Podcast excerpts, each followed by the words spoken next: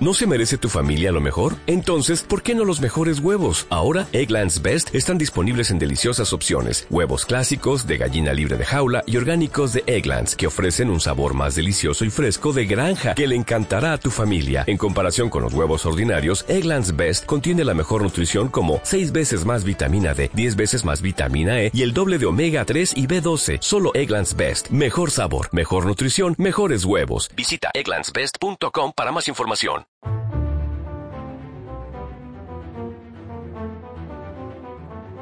No me extraña que los socios de Pedro Sánchez estén linchando en las redes al líder del PSOE de Madrid, Juan Lobato, por proponer en el español bajadas generalizadas de impuestos, por pedir la reforma de la ley del sí es sí y por criticar la rebaja de la malversación. La tesis de mi carta de este domingo es que el día que Sánchez pierda el poder, los moderados del PSOE como Paje, Chimopuch, Lambán, Vara o el propio Lobato le pasarán factura por su viraje radical y le obligarán a dejar el liderazgo del partido.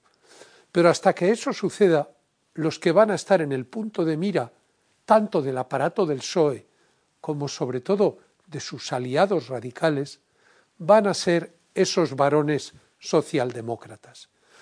En asuntos como los impuestos, los alquileres, la ley trans o el modelo de Estado, los dirigentes de Podemos, Más Madrid, Compromís, Esquerra o Bildu han conseguido que Sánchez compre su mercancía.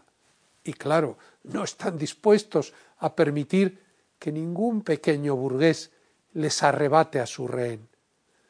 Lo que a los estrategas de Moncloa y Ferraz debería preocuparles, sin embargo, es que el posicionamiento público de Sánchez coincida tantas veces con los de Pablo Iglesias, Irene Montero, Mónica García, Otegui o Aragonés.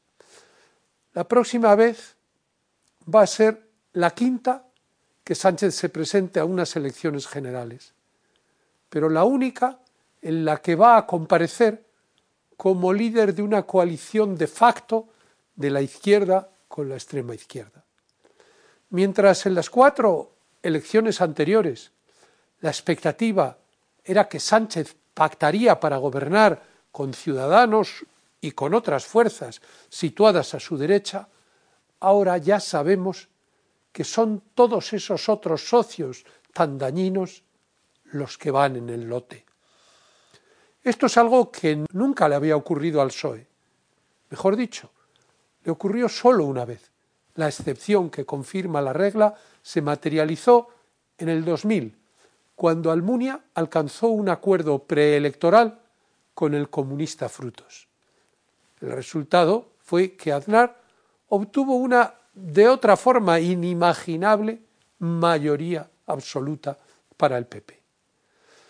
Esos estrategas de Moncloa y de Ferraz consideran que la idea de que las elecciones se deciden en el espacio social del centro es un tópico trasnochado y que la polarización permitirá a Sánchez volver a ganar a base de movilizar a toda la izquierda contra los fachas y los ricos. Mi réplica es, recordad lo que pasó en el año 2000. En diciembre, como muy tarde, sabremos quién tiene razón.